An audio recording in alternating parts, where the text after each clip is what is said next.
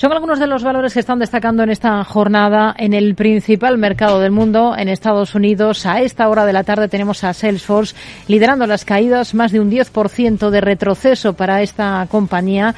A partir de ahí tenemos a Dollar General que está recortando más de un 9% después de presentar resultados esta jornada. Sobre Salesforce, las novedades es que la compañía ha anunciado la renuncia de su co-consejero delegado y vicepresidente y que va a ser su cofundador, el que se quede solo al frente de esta empresa especializada especializada en software de relaciones con clientes. Vamos a mirar a Estados Unidos, vamos a analizar lo más interesante de la jornada con Rafael Ojeda, analista de Fortas Fan. Hola Rafael, ¿qué tal? Muy buenas tardes. Hola, buenas tardes. Bueno, lo primero de todo, expectativas para este mes de diciembre que estamos estrenando justo ahora, eh, tras estas palabras de Powell eh, que el mercado aguardaba desde, desde hace semanas. Vamos a escucharla. Tiene sentido moderar el ritmo de nuestras subidas de tipos a medida que nos acercamos al nivel de contención que será suficiente para reducir la inflación. El momento de moderar el ritmo podría llegar tan pronto como la reunión de diciembre. Como agua de mayo se esperaban estas declaraciones, ¿no? Pues sí, la verdad es que sí.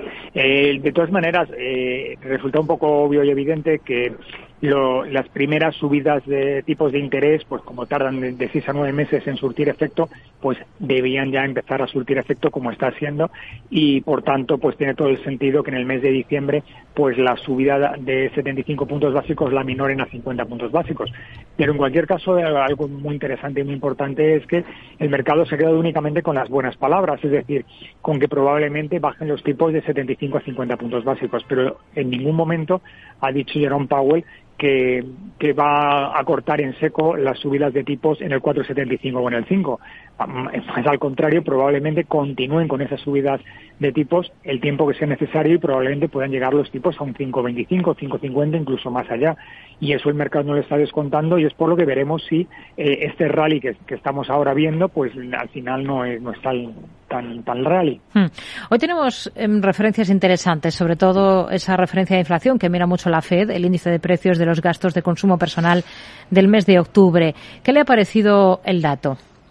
Pues me ha parecido muy interesante, porque se ha mantenido sin cambios en el 0,3% frente a un aumento que se esperaba que era del 0,5, es decir, que se mantenga que se mantenga sin cambios y que no se incremente, pues viene a decir que efectivamente que los hogares están empezando a, contener el gasto y esto obviamente eh, es producto de las subidas de tipos y por tanto es uno de los datos que seguramente Jerome Powell tendrá muy en cuenta a la hora de subir únicamente 50 puntos básicos. Hmm. Tenemos en el punto de mira algunas compañías por sus resultados, caso de Dollar General. ¿Qué le han parecido los números? Bueno, pues la verdad es que han sido un poco decepcionantes y así lo ha marcado el mercado. Es decir, eh, la compañía en la, en, la, en la preapertura perdía más de un 6%, 16 dólares por acción, cotizaba en el entorno de los 90, 290, 300 dólares. Mm.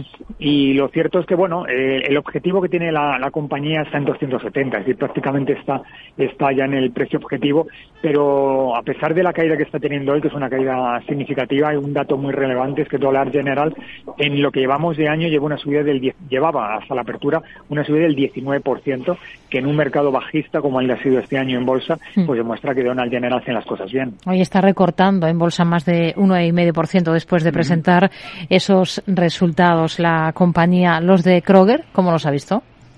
Bueno, los de Kroger han estado un poco en línea con lo que el mercado, con lo que el mercado indicaba y por tanto es lo que ha hecho que realmente no haya habido un gran movimiento en, la cotización. Al igual que con, igual que con general es otro valor que lo ha hecho realmente bien durante el año, eh, ha subido casi casi 8 dólares por acción, cotizaron mismo en 49, una subida en el año de más del 18%, lo cual es bastante interesante. Con un PER 15, yo creo que es una compañía muy bien posicionada y un objetivo de 54, yo creo que aún tiene un 10% de subidita pendiente. Hay otros valores en el punto de mira. Kroger, gracias a la demanda, ha elevado sus previsiones anuales de ventas y beneficios de forma comparable. Eh, si tenemos eh, otros valores a los que, bueno, mirar esta jornada que son, que destacan por su comportamiento, sería el caso, por ejemplo, de Hewlett Packard Enterprises. ¿Qué supondría para esta compañía hacerse con eh, Nutanix, que es un editor de software en computación en la nube estadounidense? Pues hombre, el, el, Hewlett Packard tiene que volver a entrar un poco en, la dinámica del crecimiento y sobre todo el crecimiento en la nube, que es donde va el futuro. Entonces, bueno, eh, es mucho más sencillo, aunque es más caro, eh, comprar un editor de software de computación en la nube que crearlo tú propio o contratar talento para hacerlo. Entonces, tiene todo el sentido que Hewlett Packard lo haga. O, lo que está por ver es el precio que paga por, la compañía y si el mercado eh, no considera que paga demasiado por ello. Por tanto, yo considero que, bueno, aunque están ahora mismo en unas en unas conversaciones muy preliminares, yo pienso que para Hewlett Packard podría ser un movimiento interesante, sobre todo en un año como este que, bajaba un 14% en bolsa. Hmm. Rafael Ojeda, analista de Fortas Fund, gracias por su análisis con nosotros. Muy buenas tardes. Adiós, buenas tardes.